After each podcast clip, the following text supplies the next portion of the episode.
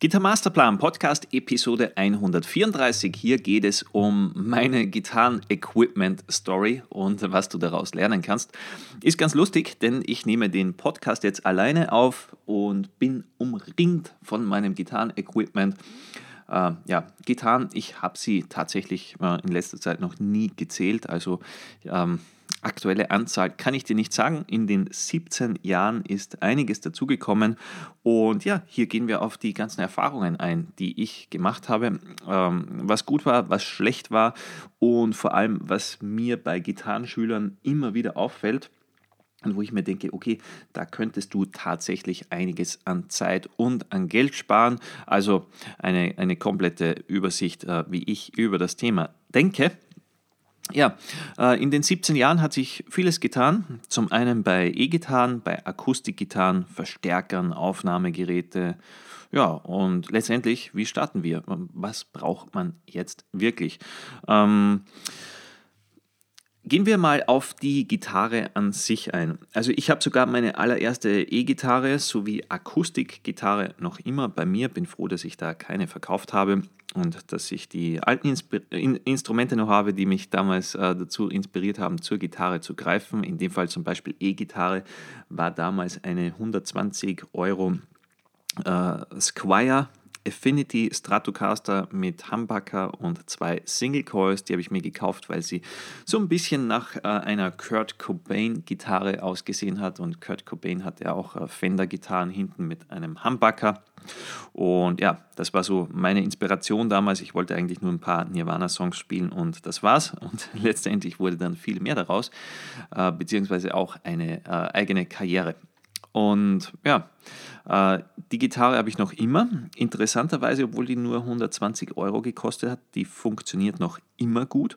Und wenn ich zum Beispiel jetzt irgendwo auf Reisen unterwegs bin oder ja, keine Ahnung, ich hatte auch so, so Phasen, wo ich äh, viel im Außendienst damals unterwegs sein musste und wollte da im Hotelzimmer auch eine Gitarre dabei haben und da war immer diese ähm, Squire Stratocaster dabei, diese günstige, weil ich wollte jetzt nie die teuren Instrumente mitnehmen, keine Ahnung, man weiß ja nicht im Auto die Temperatur ähm, im Sommer oder, oder auch im Winter, äh, wie sich der Hals verzieht und so weiter, da möchtest du ja kein teures Instrument dabei haben und interessanterweise, also die Gitarre hat alles super überlebt und du siehst, auch mit so einer günstigen Gitarre kann man äh, lange Zeit zufrieden sein. Ja, äh, und da gehen wir vielleicht auch auf den Preis gleich ein von Gitarren, weil in dieser Zeit habe ich äh, ja, mehr oder weniger in jedem Preissegment Gitarren gekauft wie gesagt, sind 17 Jahren, Jahre äh, mit der günstigsten Gitarre damals mit 120 Euro gestartet und ja, bis zur Custom-Shop-Variante, die ich mir bauen habe lassen. Und ja, sogar Ben und ich, wir haben dann äh, letztendlich ähm, letztes Jahr unsere eigene Marke präsentiert, in dem Fall Sniper Guitars, die ja sehr exklusive äh, Modelle anbietet, also zum Beispiel die Force One. Ähm, wie kam es dazu, beziehungsweise wie denke ich heute darüber? Wie gesagt, ähm, ich denke schon mal, eine günstige für den Einstieg reicht völlig aus und du kannst lange damit zufrieden sein, eben zum Beispiel wie ich, dass du die äh, mitnimmst in den Urlaub oder wo auch immer oder zu Kumpels und du jetzt nicht aufpassen musst, okay, äh, mache ich da jetzt irgendwie so ein 2000 Euro Instrument kaputt also lohnt sich definitiv und ich habe äh, alle Grundlagen mit dieser günstigen Gitarre gelernt. Also äh, sei es Grundlagen vom Rhythmusgitarrenspiel, vom Songwriting, vom Solospiel, funktioniert alles. Das gleiche gilt auch für Akustikgitarren. Hier gibt es äh, so coole Einstiegsinstrumente um die 200 Euro, äh, wo man echt sagen kann, hey, da, da ist man solide aufgestellt, mehr benötigt man nicht. Und ich habe dazwischen ja auch äh, ja, in jedem Preisbereich gekauft oder, oder sagen wir fast in jeden, weil ich glaube, diesen 300 Euro Preisbereich habe ich ausgelassen und dann waren es so eher so 400, 500 Euro Instrumente.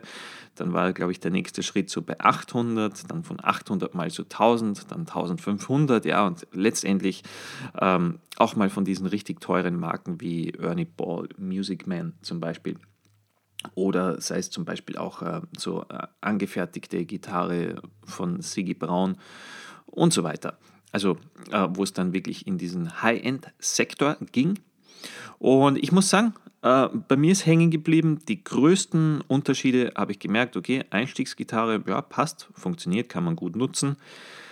Der Preisbereich um die 500 Euro fand ich jetzt nie so toll, weil äh, die Gitarren, keine Ahnung, ähm, man soll man ich hoffe, ich hoffe, ich trete da niemanden auf den Schlips, aber ich fand jetzt so diesen Sprung jetzt nicht so gewaltig von jetzt einer 200 Euro Gitarre auf eine 500 Euro Gitarre.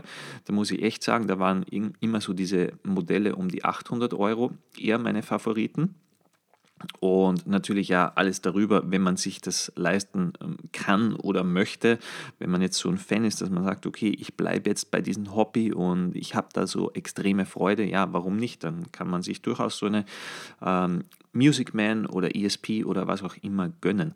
Aber ich finde so diese Preisbereiche dazwischen, dass das manchmal nicht so richtig Fisch, nicht richtig Fleisch ist. Ähm, zumindest meine Einstellung diesbezüglich.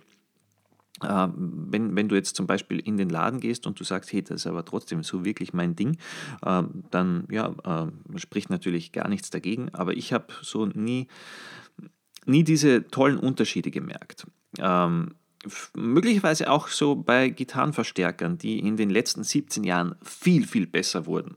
Also ich kann mich noch an den ersten Übungsverstärker erinnern, der war grauenhaft äh, vom Sound und da dachte ich tatsächlich, okay, das klingt jetzt überhaupt nicht, äh, sei es wie Guns N' Roses oder wie äh, Metallica oder was auch immer.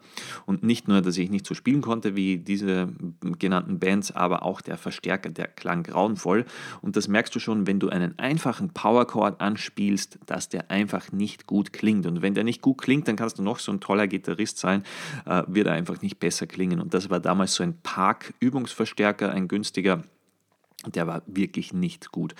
Ähm, da hat sich viel getan, denn heute bekommst du um 100 Euro, 200 Euro schon richtig gute Sounds äh, zum Üben. Zum Beispiel, keine Ahnung, sei es jetzt ein kleiner Yamaha THR-Verstärker. Ich glaube, die starten irgendwo bei 200 Euro, aber die klingen richtig gut. Die kannst du am Schreibtisch platzieren, kannst du überall mitnehmen zu Kumpels und so weiter oder in, in Gitarrenunterricht.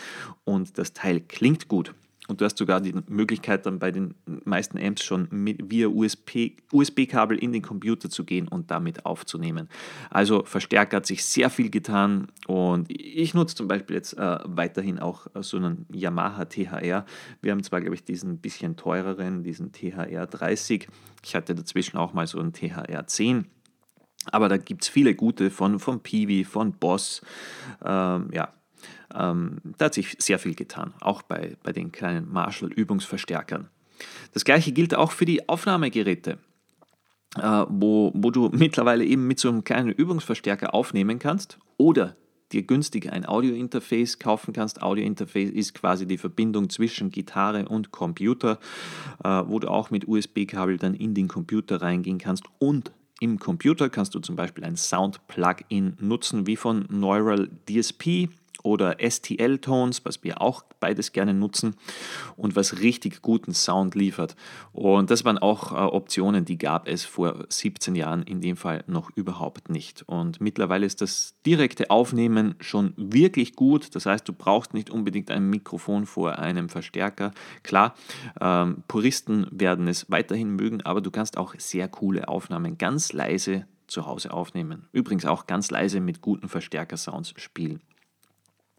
Jetzt kommen wir zur Frage, ja, was braucht man jetzt wirklich? Und meiner Meinung nach reicht eine gute Gitarre aus oder sei es zum Beispiel eine Einsteigergitarre, mit der du äh, startest und dann sagst du, okay, ich weiß, das Hobby, das ist was für mich, dann gönne ich mir vielleicht mal etwas teureres, weil ich weiß, okay, welchen Sound möchte ich haben.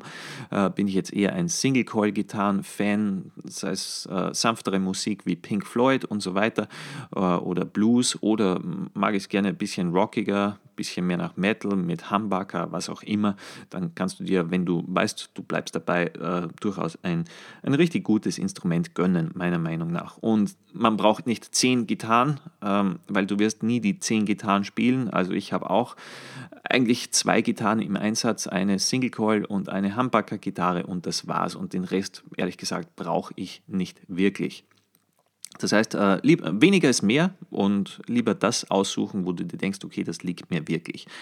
Äh, also nicht zu viel Equipment horten, das betrifft auf jeden Fall äh, Gitarren und Verstärker. Man braucht nicht viel, es lenkt nur ab und du solltest dich eher auf dein Spiel konzentrieren. Und äh, ich musste gerade an diese Memes denken, was man online so sieht. Ja, was ist die ideale äh, Gitarrenanzahl? In dem Fall die Anzahl, die du jetzt gerade hast, plus eins. ja, ist, ist schon ein lustiges Meme, aber letztendlich, also ich bin da eher nicht so der Typ. Also, weil ich habe schon gemerkt, wenn ich eine Gitarre länger nicht spiele, also sei es zum Beispiel Monate, weil ich monatelang eine andere spiele, dass die Potis irgendwie äh, korrodieren, was auch immer. Und dann hast du eigentlich mit dieser Halseinstellung wieder mehr zu tun. Und äh, es liegt mir eigentlich gar nicht. Also bei mir ist echt weniger mehr und ich habe aktuell wirklich nur zwei Gitarren im Einsatz und den Rest habe ich halt, weil ich ihn noch habe, aber äh, ich würde es dir nicht empfehlen, da zu viele Gitarren zu horten. Das gleiche gilt für Verstärker, weil, äh, keine Ahnung, in zwei, drei Jahren gibt es schon wieder viel coolere, abrufbereite Sounds, äh, mit denen du auch vielleicht viel besser recorden kannst. Und da ist auch meine Einstellung ein cooler Übungsverstärker, das reicht völlig aus für zu Hause oder du gönnst dir noch äh, Aufnahmeequipment, das ist sehr sinnvoll, aber eben auch nicht zu viel. Ja, bei Akustikgitarre ist es natürlich leichter und äh, wir nutzen zum Beispiel jetzt selber irgendwie eine Yamaha. Ich habe jetzt den, den ähm, exakten Namen nicht im Kopf, so im 500-Euro-Bereich und die ist richtig gut. Also es gibt da auch wirklich gute Gitarren in günstigen Preisbereichen mit denen du sehr gut, gute Aufnahmen machen kannst, äh, sehr gut spielen kannst, die gutes Spielfeeling bieten. Also in dem Fall nach 17 Jahren Gitarren-Equipment, weißt du ein bisschen über meine Story Bescheid. Ich habe zu viele äh, Dinge gekauft, äh, zum Glück irgendwann damit aufgehört und mich besinnt und wirklich gecheckt, okay, der Sound kommt aus den Fingern, lieber mehr Zeit, lieber mehr Geld äh, in das Gitarrenspiel investieren, da wirst du glücklicher sein, als jetzt irgendwie Equipment zu horten und ja, letztendlich trotzdem nicht besser zu spielen. Also weniger ist mehr und äh, ja, eine gute Gitarre sollte auch ausreichen. Also, ich hoffe, dir hat da so ein Einblick äh, in, in, mein ähm, Equipment-Thema so ein bisschen was gebracht, äh, damit du auch verstehst, okay, mir ging es auch so, ich habe mir viele Dinge gekauft, aber letztendlich äh, ist es ja doch so, es zählt jetzt nicht wirklich die Marke oder, oder wie viele äh, Gitarren man hat, sondern du sollst dich damit wohlfühlen und dann wirklich dich mehr auf dein Spiel selber konzentrieren. Also, Schau gerne auf gittermasterplan.de, wenn du mehr über uns, unsere äh, Lernstrategien erfahren möchtest. gittermasterplan.de. Sonst sehen wir uns und hören wir uns in der nächsten Episode. Bis dahin, rock on!